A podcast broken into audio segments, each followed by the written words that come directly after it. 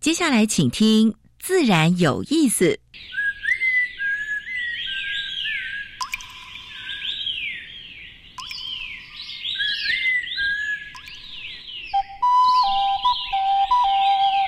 大自然是最能启发人心、最迷人的教室。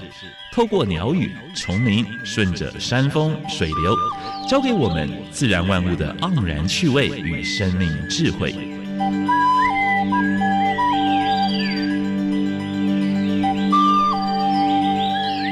走过来，走过来，仔细听，仔细听，自然有意思。亲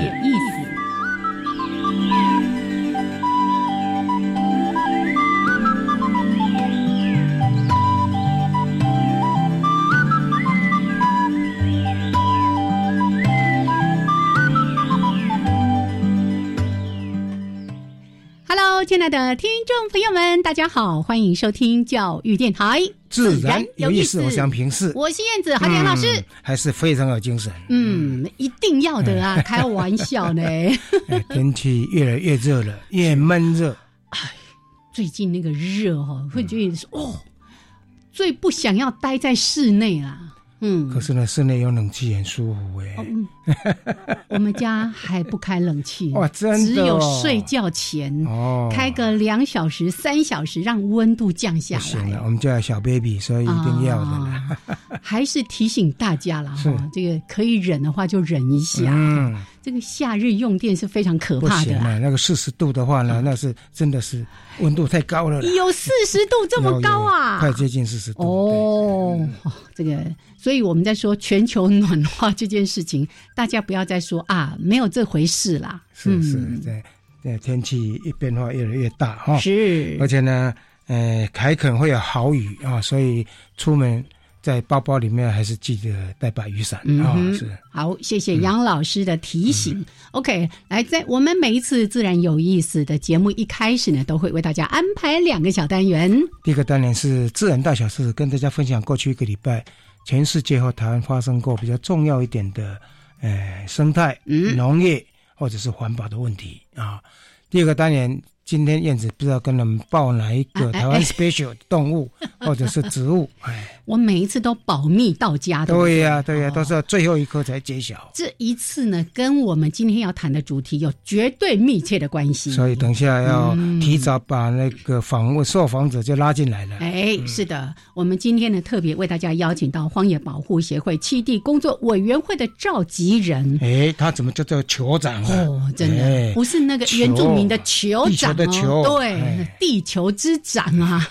刚才问过，因为他他的自然名啊叫做什么呢？叫做地球，所以叫做酋长。嗯哼。好，那待会儿呢，我们会请酋长好好的来分享有关于在七地守护这件事情。其实除了这么多的热心志工之外，还需要所有的民众大家一起来鼎力支持。今天的台湾 special 这种动物也是他们守护的非常珍贵的一种动物。对，第一次在台湾被发现，就在这个地方。是的，好，到底是谁呢？待会儿再来说给大家。好，OK，好，今天呢，除了燕子、杨老师，还有我们的酋长之外，哇，录音室很热闹。对呀，还有一群传播系的，还有什么什么电影科系的，还有图书馆的，还有呢，还有儿童英语系的。嘿，哎，这个比较特别，这比较特别一点哦。好，这也是我们教育电台在每年的暑假七月份跟八月份都各会收一批。暑期的实习生，对这些实习生，他今天到现场来见习。等一下，我们邀请他们，哎，出来发声。哎，发声来，稍微介绍一下：世新大学的张玉成同学，淡江大学高祥进同学，辅仁大学的王玉义，佛光大学蔡慕容。淡江大学尤家荣、淡江大学何美欣，还有昆山科技的刘耿凤、国北教的赖怡莲，来，我们一起跟听众朋友说早安。很热闹，哎，有没有觉得感觉更有精神了呢？好，来，我们待会儿呢就开始加入到今天的小单元——自然大小事。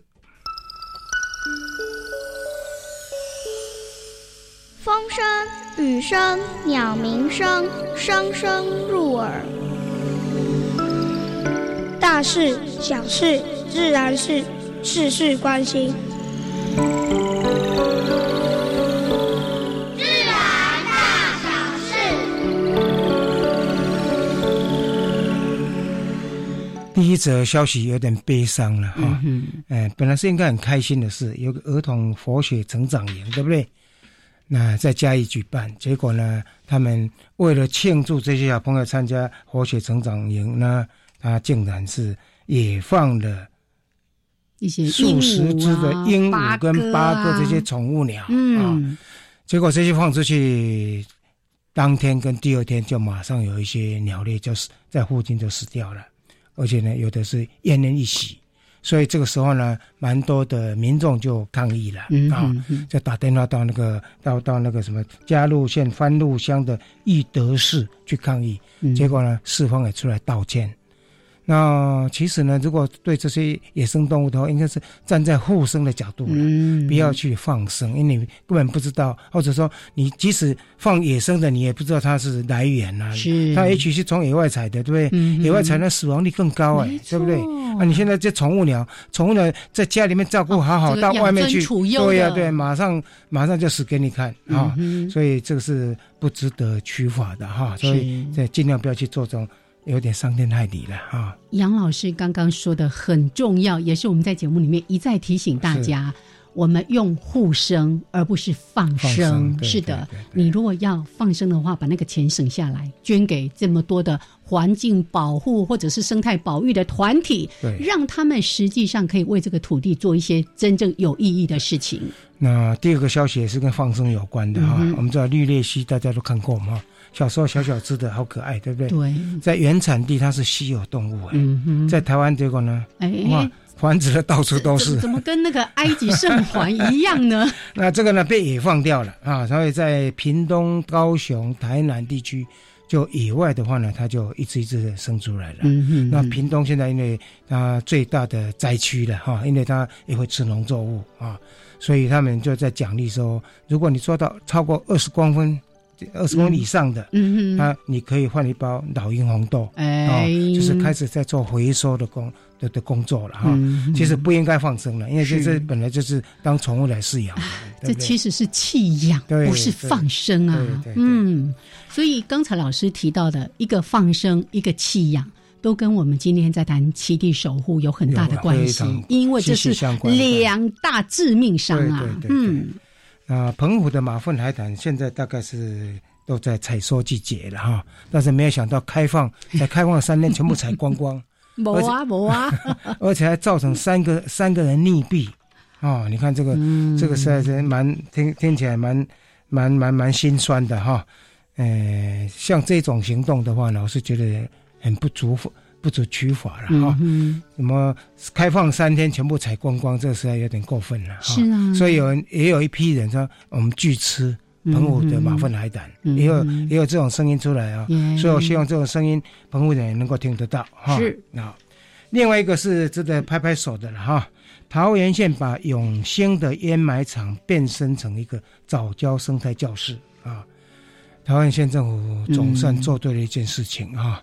不过七地保护啊，你们其实还是要非常重视的，尤其早教这个地方，嗯哎，现在污染的蛮严重的，还有中油也在这边做开发啊。是我们希望这个烟霾场变变身为早教生态教室之后，能能能够做做点亡羊补牢的工作嗯啊。其实我听这则新闻呢、心情有点复杂。复杂对，如果早教已经没了，那这个生态教室到底要讲什么讲历史吗？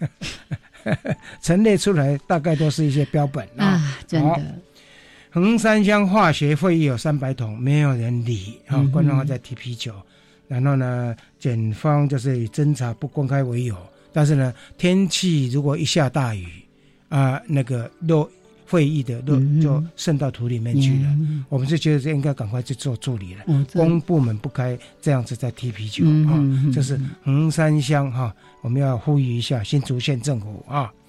那最近有一则讯息，在媒体上、在电视上也可以看得到，就是有韩国一个女星呢，她跑到泰国去潜水，结果呢踩到两个巨蚌，嗯还用工具给人家敲下来，嗯哼，然后说哇，我抓到了，抓到了哦，然后呢还很还很那个还对着镜头，镜头说这个不是自己留下犯罪的证据吗？是是是是，所以已经处罚。他说，嗯哎，那个泰泰国政府已经准备要处罚他了哈，嗯大概，呃，罚款是逃不掉的了，但是呢，呃，还要面临五年的刑期。这，这这很严重哎、对对，这是蛮严重。重，人家的保育类动物嗯被你这样子踩，还还公开在在在在媒体上这样宣哎、扬。我抓到了，呃，秋行金虫在台湾、在中国都室内危害哈，在中国现在还有一种黄绿条明啊，嗯那接着袭击中国。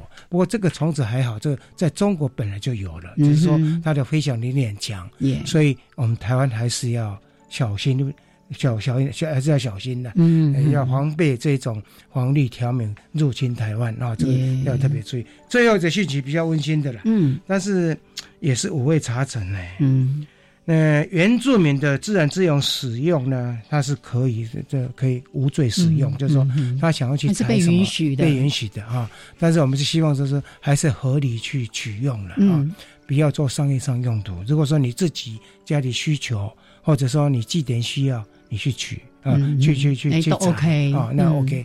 但是说你采来那当做当做要卖的话，就不太好了啊。嗯哼。那过去这法律上是全部禁止的了嗯啊。哼哼。所以这个是比较好的一个法令了啊，是。有有注意到原住民的生活习俗啊嗯，哼，但是也是要靠着个人的自治，是是或者整个民族哈，整个这个原住民族，他们在这个部分怎么样彼此有一些好的约束了。是。是的，好，OK，来，这是今天提供给大家的自然大小事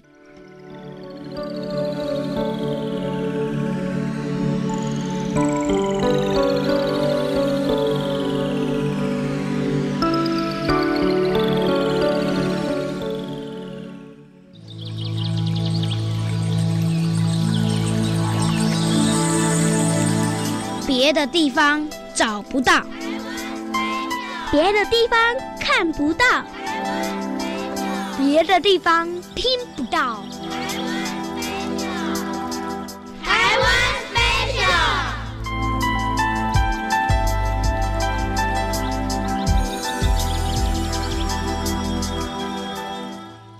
好，欢迎朋友们继续加入教育电台，自然有意思。我想平视。我是燕子，燕子啊谜题揭晓嘿，嘿嗯，先把来宾请进请进来再说帮我撑腰一下 好吗？来为大家邀请到，这是荒野保护协会七地工作委员会的召集人，我们的李奇廷先生，酋这长个。蛮特别的哦哈，嗯一个马，这个其他的奇，哎啊，听说是一匹黑黑马，马，很会跑的黑马，是来欢迎我们的酋长。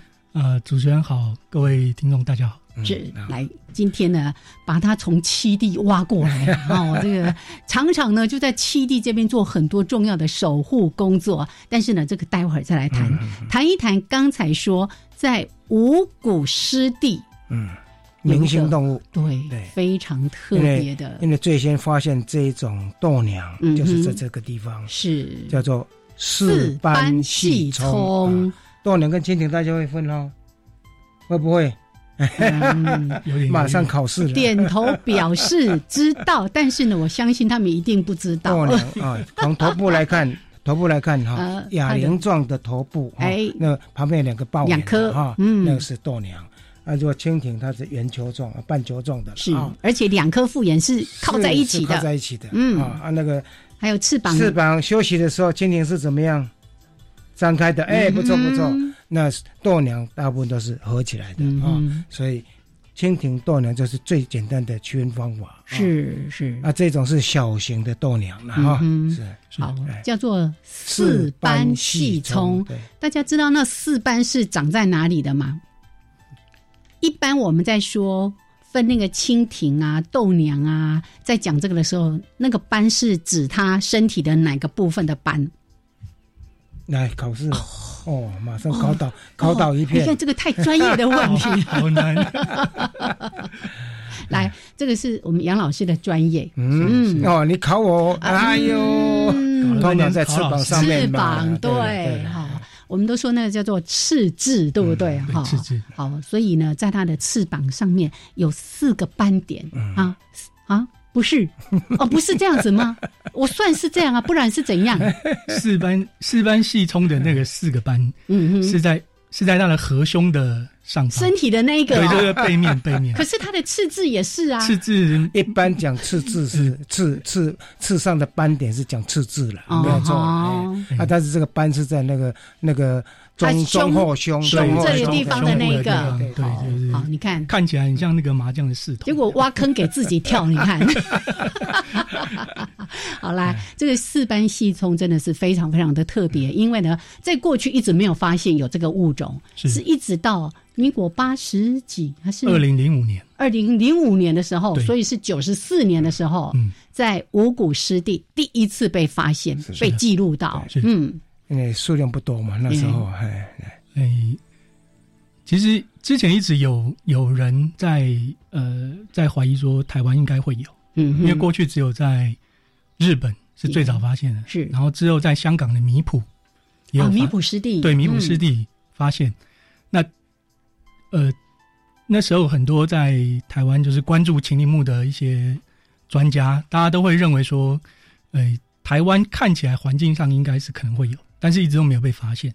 那二零零五年那一呃八月的时候，我记得是八月，刚好有一次我们在做呃自然观察的活动，嗯哼，那那一天有一个妈妈带了两个小朋友跟我们一起去，嗯，那那个弟弟，呃，那个小弟弟好像才，我记得好像八岁吧，然后他就他就他就跟我们讲说，诶，这边有一只蜻蜓，嗯哼，那因为四班它其实只有三公分的体型非常小所以他讲的时候大家都看不到，因为那个是在小孩子，他都停在小孩子的那种大概膝盖那种高度，嗯高度所以小孩子看得到，我们大人通通没看到。后来仔细有一个伙伴，他仔细的看，他说：“哎，糟糕，这怎么完全没看过，不知道是什么东西。”所以他就把它拍下来。那后来是我记得应该是请那个曹美华曹美华老师去鉴定，那边才确定是啊是是对。，对确，定也是清醒的专家，是啊，之后我记得就是台大水工实验所，他们就有申请个计划在那边要做保护是啊。嗯那后来呢，林思正，我一个学生在特生的啊，嗯那也陆陆续续就 involve 进去了。那后来荒野认养这个这个地方啊，五谷是你们算认养嘛？是是不是啊？是是，所以等把这个动物要保护下来。那现在的数量呢？呃，以五五谷来讲的话，因为呃前几年呢、大概三年前，嗯，市政府在那边做了一个工程，它就是哦把这个温子俊的一个漏水的水门一的漏水的地方、嗯那个破洞把它补起来，就补起来之后，就是造成整个湿地里面的水位下降。哦，那因为细冲呃四班细冲的这个、嗯。它的水菜必须要在嗯有积水的地方嘛那整个水位下降之后，就是那些积水干掉。都干掉。那目前我们这几年呢、就在这三四年的调查，都是目前都看到大家都在个位数或者是两位数这样子的数字，嗯嗯嗯，其实数量变很少。是啊，现在呢，哪有哪些地方这个数量比较多一点的，多一点的？呃，比较幸运的是，我们在我们在后来有在呃北投，就是焚化炉附近嗯哦那边有也有发现它的族群，是是，然后后来在设置岛也有发现它的族群。我记得那个谁林思正好像说，当时也有做 mark release capture，有有去估算它的族群。嗯哼，那族群量呢，大概多不多？嗯，那时候的估算大概就是保守在六百只六百上下这样子。，其实也也是蛮危险的，六百只数量是不算多对你说一个七地，你说要呃做漏水，反而反而更漏漏的更厉害。没错没错。结果呢，失去七地，这个虫子就就会消在当地消失掉。嗯嗯嗯 OK，所以诶，其实，在国际自然保育联保护联盟，他们也估计四斑细葱很可能在近期之内就会变成濒危的物种。是是嗯，台湾现在，哎，可能也在关注了，大概会慢慢慢慢把它列入到珍贵稀有，嗯珍贵稀有大概会，哎，OK，好，那今天呢，其实在谈四斑细葱，它还有一个生态习性跟其他的蜻蜓豆娘很不一样的，因为一般我们看到的蜻蜓豆娘大概都是在淡水的。湖泊啦、哦是是是。河流啦，但这四斑细葱很奇怪哦。淡，淡海水你看五谷啦、社子岛啊，那边都是那个咸水会咸水淡水混合。混合的，混合半咸水的地方。是是，所以它算是在这个生态习性上相当特别的一个物种。它偏好这样的地方。推测可能是可以比较能够躲避一些天敌了，嗯，因为其实很多其他麒麟木的蜻蜓或者是豆娘是。都有可能去吃它，是是是。哦，但体型太小，同类相残了，太太小了，连同类都会把它当它的猎物就对了。好，所以呢，我们在这个相关的一些文献报道上面也特别提到说，四斑细葱的主要生活区域呢，都在这个。芦苇丛哦，或者像红树林一些淡咸水的交接地区，也就因为这样子，所以你看它的栖地也是受到限制的哦。所以像芦苇丛的话，对它来讲就非常重要，是它等一个可以躲避或一个栖息的一个场所。嗯如果你那个地方如果做呃。太太大幅度了，是是割除什么之类，可能就会把气体整个都破坏掉了。没错，好，所以呢，这个有关于四斑细葱，如果大家有兴趣，也不妨到网络上面去做进一步的搜寻，真的很可爱，小小一只，差不多三四公分，对，非常小。四斑就是四个斑点，细是粗细的细。聪哎，比较难说明，就是一个虫在一个聪明的聪的，呃，去掉耳朵边哦，四斑细葱。好，那这也是今天呢，我们在台湾 special 这个单元分享给所有朋友的一个非常特别的物种。OK。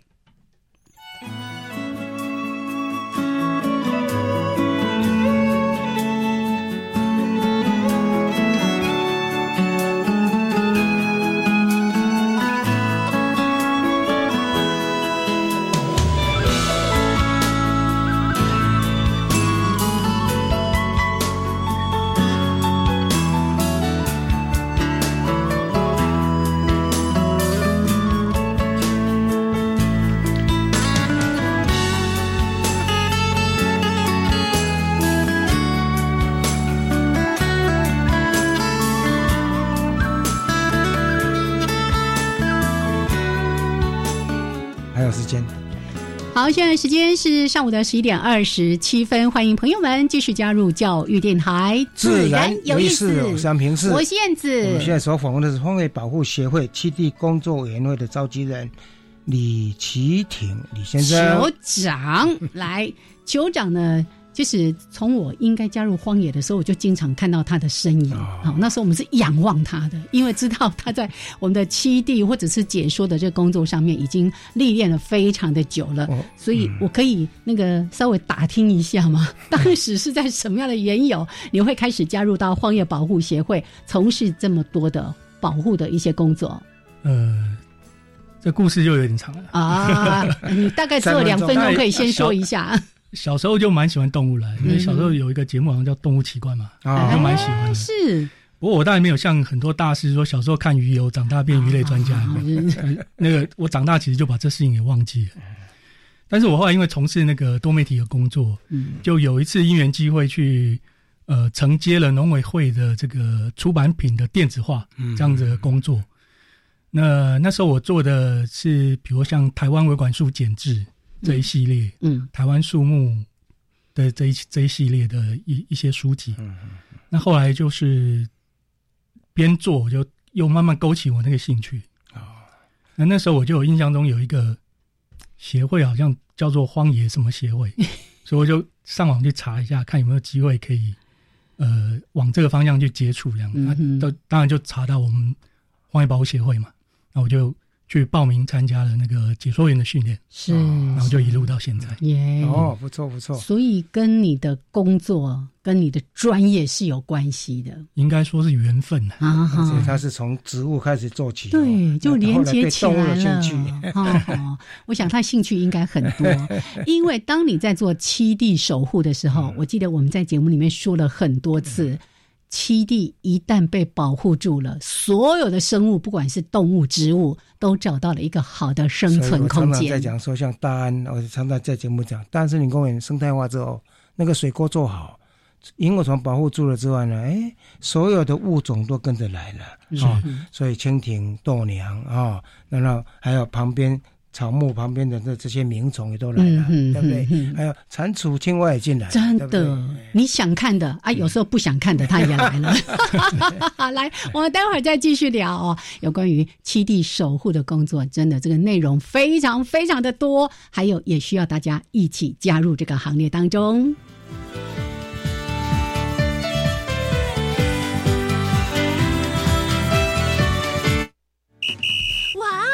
教育电台暑期环境教育儿童广播营来喽！有趣的环境教育课程，加上实地参访，还有最新奇的广播体验，快跟着教育电台一起身临其境吧！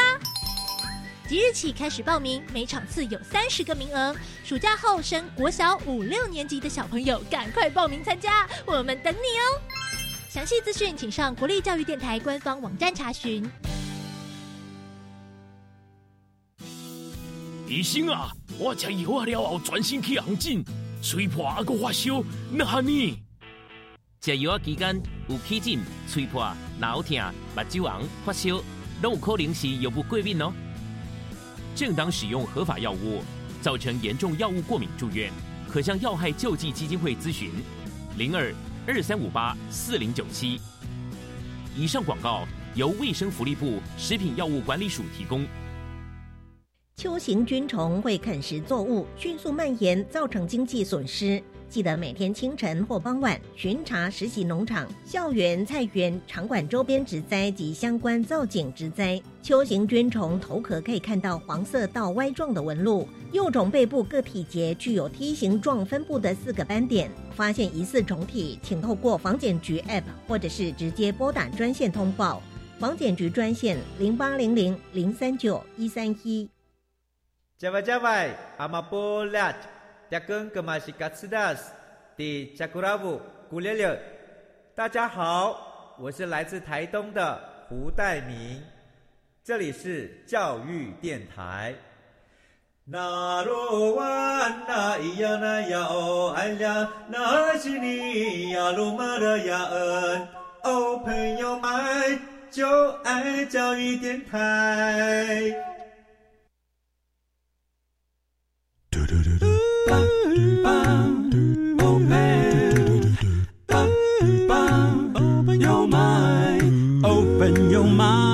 就爱教育电台。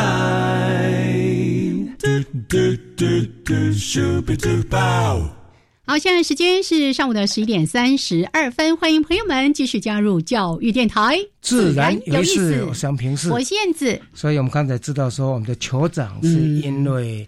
编书编完书之后呢，有兴趣，然后看到哎，刚好里面有一个，对自己就挖了一个很大的坑，就跳进来了，而且一跳就二十年了。有吗？有还还没有到十 十十五六年开始，都在做奉献的工作，跟燕子一样。燕子现在是一样，就是完全在带，现在已经在带志工了，嗯，对不对？是，但是我没有他做那么多事情，就对了。我 我现在已经仰望他了。好，我非常的好奇啊。刚才提到说十五六年来，那一定像刚刚说从解说员开始，那其实这些年我知道你在七地这个部分真的着力很深。能够跟大家稍微分享一下，作为一个志工，在这样的一个环境保护团体里面，主要做了一些什么事情？嗯，因为最早是从解说员开始嘛，嗯，那时候其实呃，应该说我我我们不是科班出身，哎，所以我们在做解说的时候，其实不太敢用。传播知识这样子的角角度去，杨老师来就对对对对，有有现在看到杨老师，我话都快讲不出来这样子。然后，所以我们大概会比较是用分享的方式啊，去告诉民众我们在环自然环境里面观察到的现象以及那个感动。嗯，那希望可以借由这个感动的传播，让民众来听的民众可以呃也会发心。哦，或者是引起他的兴趣，让他可以一起来加入这个守护的行列。我想先引起兴趣是最主要的，嗯，用分享的方式哈。是有没有比较印印印象深刻的，在带活动的过程中，有没有碰到说啊哪一对母女啦，或者是哪一家人，哪么特别的，有没有印象特别深的？没有？你们都还要做那个七地那个什么外来整理。好多的事情啊。七地主做的事情是比较辛苦，挖池子啊，哦，呃，做七地营造。是。那呃，很多民众来了之后，他会呃，比如说我们在做呃捡垃圾，嗯呃，我记得印象最深刻一次是我们在呃，只有把那个捡垃圾的目标设定在烟地啊。就在其中这个对五谷湿地的那个停车场跟那个成如桥的桥下教室周围，嗯嗯嗯，我们大概花了一个小时捡了三大水桶的烟蒂，满满的。然后那是水带过来的吗？还是怎么样？还是那应该是长期在那边活动的民众丢下民众丢下来的啊？那其实那个画面就让很多伙伴很震撼啊。因为烟蒂是很小，是。对，不仔细看是看不出来，没错啊，就没想到在那么短的时间之内，我们清出了那么多的烟蒂。我们在新闻里面播报过一则，你还记得吗？英国有没有？那随着河流在出海口的地方捡到上吨的那种烟蒂，所以像这样子的，像这样子的景象，其实比较容易让让。民众或者是警觉到哈，会有平常的一个小小的动作，结果呢造成的造成的那个，你看里面还有有一些废纸，还有一些尼古丁什么之类的，对不对？嗯嗯嗯。好，所以其实刚才那个画面就跟我们在做净滩的时候一样，那个可能哎，这垃圾散布在沙滩上，你们觉得啊脏脏的而已，但当你开始清除之后，它开始累积堆积几百公斤。这个上顿的时候，你就发现，原来这事情没有我们想象中那么简单。是，对，而且都是我们平常对自己丢的，对不对？也许你在家里丢的，某一天就是已经到海河边去了，对不对？或者在海边去了。那这里面的话呢，诶，过去的包括你们自己的统计也有啊，就是一次一次使用的那个垃圾，占其中的比例相当高啊，就是。平常大家所喝的那个什么，几乎都是那个那个杯子啦，或者是那个那个的那个吸管。吸管对，好，这里在座有很多年轻人，我还是要那个啰嗦一下，以大姐姐的身份说一下，少喝那些什么一一次性的摇摇杯的这个，要不然想喝就自己带杯子去装，好不好？OK 吗？可以吗？你看我已经镇住这些年轻人了。好，来，我们再回到刚才的这个话题。那在这十多年来哦，这样的一个努力之后，其实你应该是今年七月开始就接任了一个非常重要的职务，就是我们的七地工作委员会的召集人。那其实像我们刚才在提到放生啦、弃养啊，都对七地造成了很大的一些伤害，是各种类型的七地。那我们回来说一个重要的概念，就是。到底保护栖地这件事情，它的重要性是什么？我想所有的荒野人大概都有一个清楚的概念，就是说，嗯，呃，我们守护栖地，嗯，抱歉，来，没关系，慢慢来，哎，呃，我我们把守护栖地当做一个目标，主要是因为，呃，守护栖地只要有可以，呃，对生物来讲，它只要有可以住。嗯，可以吃饭，可以吃，可以呃找到伴侣的地方，那它其实就可以一直繁衍下去。是是，所以呃，我们比较不赞成说去保护单一的物种，明星物种。对对，就像四斑细葱只是我们的一个目标。让它可以产生更多的涟漪的效应。没错，有些基地也经经常要做经营管理了。是是，像一些湿地哈，如果说人为的在一边挖挖了之后种了一些植物，那植物长得太满的时候，你还是要做去一些清理工作，做修剪的工作。对，不然某些物种它可能一下子就是占掉所有的那个那个逆取的部分。是，嗯，因为我们也相信。适度的劳动可以促进多样性，多样性啊，是。所以你们也常常在做，在做这些干扰的行动吧？会会做适度、适度的、适度的，小部分的围基地的 围基地的维护会会挖个坑让你跳，好大一个坑，太大的扰动就大家通通说，哎，这个地方不安全哦，常常有人来找我们哦。不过在五谷湿地这个地方，因为它它比较特别，是它因为在都会区。中间，嗯而且它是是是它也是属于公家的地，是是是，哦，它它是疏洪道嘛，嗯嗯，所以其实里面的一些工程干扰是免不了，免不了，免不了。是是。那我们会尽量跟外来种的移除在这个地方有做吗？没有有。有，嗯哼，嗯，这个地方主要是呃，植物来讲的话，嗯，布袋莲跟小花曼泽兰，嗯。哇，这这是两个两个很大的一个一个那个要长期花人力，而且不定期地去捞哈，所以不定期去移除啊。过去的话，其实布袋莲比较简单，是因为呃，苏梦道每年汛起来的时候会淹水嘛，嗯嗯嗯，那那个水一涨起来就把它推到推到边边，推到外海去，推到淡水河，然后它进到咸水的区域，其实就活不了。啊哈，可是目前呃，现在看起来今今年已经第四年还是第五年，其实那个五谷湿地已经没有淹过水哦，所以所以用满了，那个布袋也是非常泛滥。嗯嗯嗯，紫色的又一，开花是很漂亮。对对，没有大自然的力量来协助我们，是嗯。所以刚才这样一路谈起来，像前面提到了，我们做垃圾的清除，我们做外来种的移除，对哦，还有像经验管理，对。那刚才也提到说，我们好像都定期的会去做一些物种的调查，包括丝斑细葱啊等等的这种呃生态的调查，对不对？包括植物调查跟鸟类调查。哦，还有鸟类，有没有发现说有比较好一点的消息？就是说，经过基地管理之后，哪些物种有明显增加？像丝斑细葱是因为工程的关系啊，让它数量减少。有没有一些像燕子啊什么之类，有没有特别多或者什么之类？啊哈，燕子很多，这个待会儿后面要来讲的。嗯，五谷湿地，我认为它在它的位置的特殊性上，它其实嗯。从外面来干扰非常多，嗯、所以，嗯，它的物种在变化上哦，其实没有没有我们想象中那么多样。哦，那但是也是有持续的有一些，比如以前没有观察过的东西，现在跑出来。嗯，当然不见得是好事了。比如说像白花山野草啊，是哦，过去也没看过，然后后来这这几年就开始整个整个满满的到处都是。哦，那以前常呃蛮常观察到新的外来种。嗯，跑进去，或者是园艺园艺的植物跑进去，猪草这类还没有进去吧？就说引起引起鼻子过敏那个还没有进去，没有没有，还有这个银银胶银胶菊还没有啊，这都是必须要跟人比较切身的，这这要注意。那个是一发现就赶快移除，哎对。那鸟类的种类其实有在。有在变化，变化。嗯、过去看到的鸟，可能现在也看不到，但是有一些新的鸟跑进啊，嗯、所以因为它有淤积嘛，它这这个它会淤积，然后整个基因因为它是正在还是演演替的过程，一直在它在演替嘛，是是。succession 过程中一些物种的变化是一定的啊。嗯嗯。哎，那个。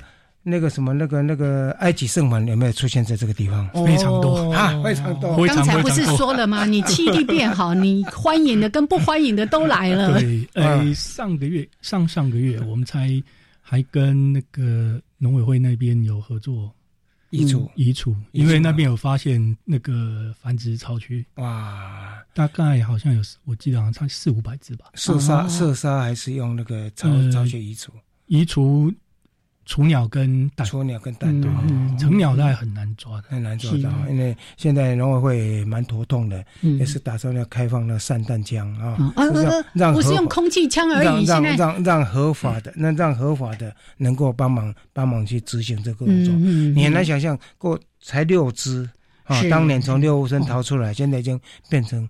几万只了，对我每次想到那个呃，公司他们之前在汉堡湿地拍的那个哦，我就全 全身起鸡皮疙瘩，满满的都是埃及圣环，而且像刚才提到说，你移除它的鸟巢，啊，它的蛋啊，雏鸟什么，它就会赶快再生一巢，是，这超厉害的。好，所以刚才提到了这么多这一工作，你看我们只是几句话带过，但是。一个生态调查或者是一个外来种的清除工作，那每一次都是需要非常的多的人力跟时间来完成的。要不要呼吁一下，让大家多多多多参加你们的那个什么活动？有没有最近有没有一些 regular 活动需要人力的？那说我们除了固定每年会举办呃志工的培训之外，嗯，其实我们每个月的第三周的。周日，呃，周六，嗯，啊，我们会定期在五谷湿地举办七地工作的活动，那那个也是欢迎大家可以。呃，就是欢迎大家来报名参加，包括解说，包括要穿水裤下去移除，什么都有。对，都有。还有捡垃圾，什么都有。对，都有。看当时的需要。是是是。第三个周六。对，第三个周六。呃，下午、上午，嗯，一天，一天，通常一天，嗯，OK。如果想流汗的哈，想要运动的、劳动的哈，哎，可以选择这天来哈。很那个很舒压的，真的非常舒压。尤其那个，而且呢，在在整理的过程中，你还可以得得到你。你很多 knowledge，就是说，你也许在书本上学不到这些知识，是，对，所以他刚才说的很舒压、很疗愈，OK。而且经过了这一天之后，你流了很多的汗，然后你又知道你对这块土地有做了一个最实际的贡献。这个这就是基因得了，这自己心里面就好，放在自己心里面就好。OK，好了，那这个段落我们先聊到这边，时间是十一点四十五分，稍微休息一下，一小段音乐之后回来，我们继续来谈谈关于七地守护，也谈谈刚才杨老师问到燕子，我派的很多分身在那里。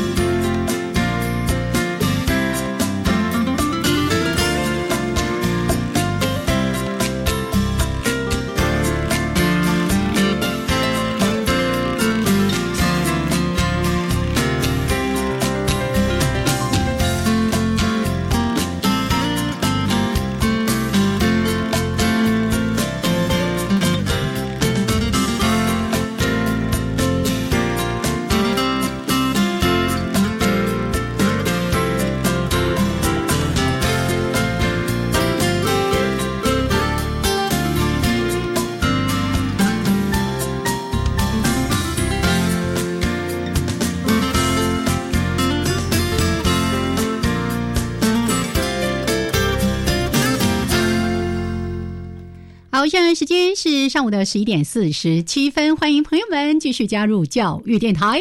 自然有意思，我想平视。我是燕子。刚才在闲聊的时候，我们说，哎，除了呃那个我们不想要的鸟之外呢，还有哪些鸟哈？哎，就是会成群在这边出现的 啊。是，我们来问一问我们的酋长。哎，好，那个直接要到燕子这里来，不一定要燕子，还有很多种鸟，还有很多人。哎。五谷五谷湿地，丹因为它有一个很面积很大的芦苇丛，嗯哦，所以呃，后来有一年我们就观察到说，哎，那个到了七月底八月的时候，就很大量的燕子会跑到那个地方去夜栖啊。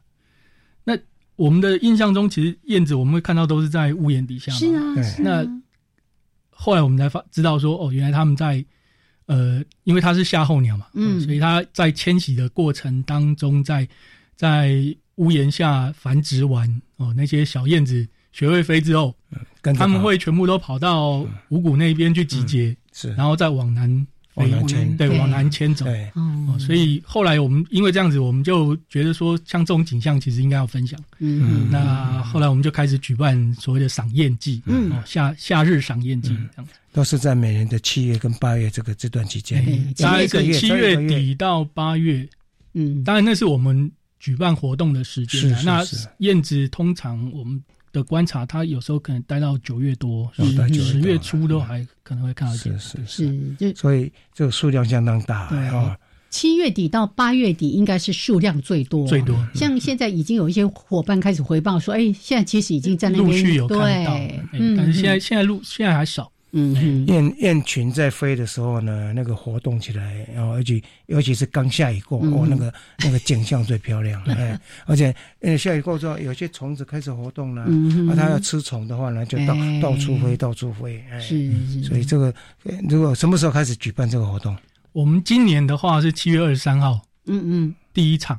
是。对，那总共会举办六场，就是在每个六日六日。六日的时候，所以大家有兴趣的话，这个时间可以就自己自己去就可以了，在那边打一下报名。我们我们希望可以用报名报名的，因为报名有带队解说嘛，对不对？哦，所以能够得到的知识更更多了哈。嗯嗯，对，那个稍微描述一下。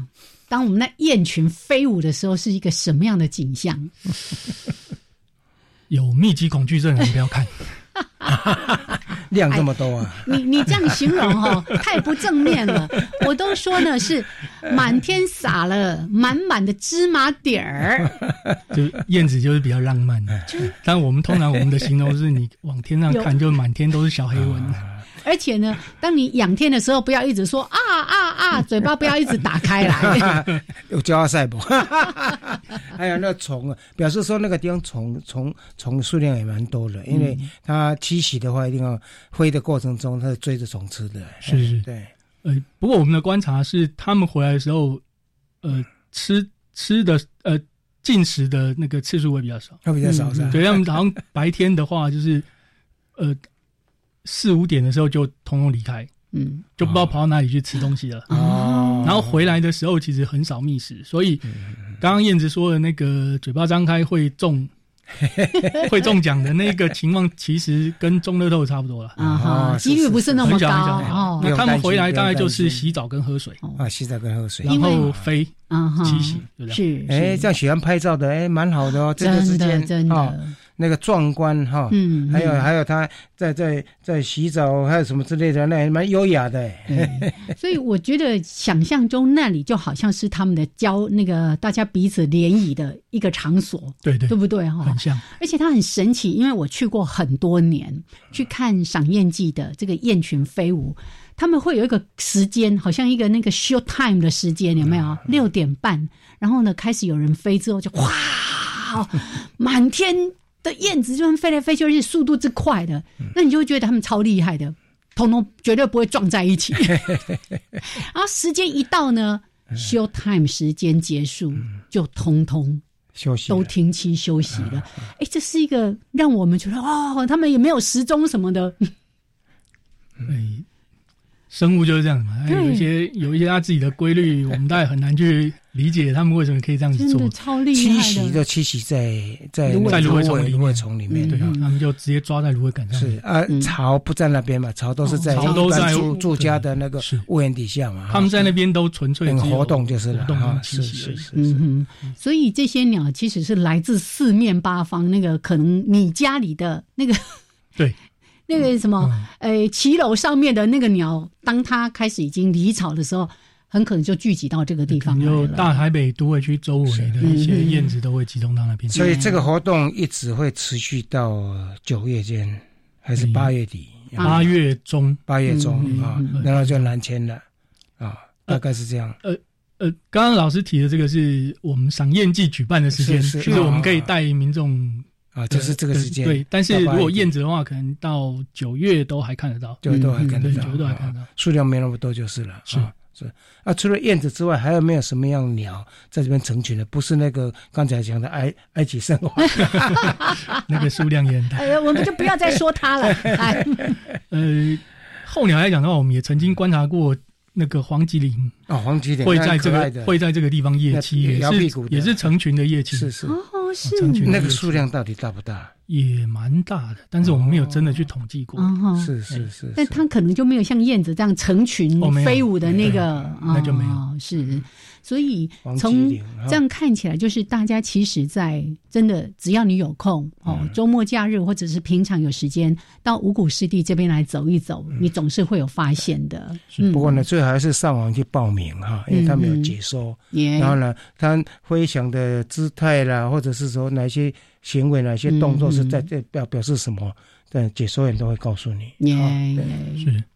那如果报名的话，可以上我们协会的官网，嗯哼，或者是我们台北分会的台北好荒野荒野脸书。另外，五谷湿地生态园区的脸书，嗯，也都有相关的讯息，可以看到，都有那个报名连结的地方。你们认养的湿地除了五谷之外，还有哪一些地方你目前有认养的？嗯，我们目前有正式认养，就是五谷湿地跟台北市的富阳生态公园，生态生态公园啊，是是。但是其实我们自己也有购地，嗯哼，是因为七地守护是我们的宗旨嘛，所以购地、租任、认养或者是委托，嗯，这些都是我们可以愿意愿意接受的方式。听起来好像很很很有钱的一个 NGO，过地。其实我们 都是靠捐助。赶快澄清一下，赶快澄清一下。我们在去年第一次挂牌的荒野一号地，我们存了二十三年，终于买了一块小小的地，小小一块地在在五老坑啊，五老坑很小很小。嗯，是是是。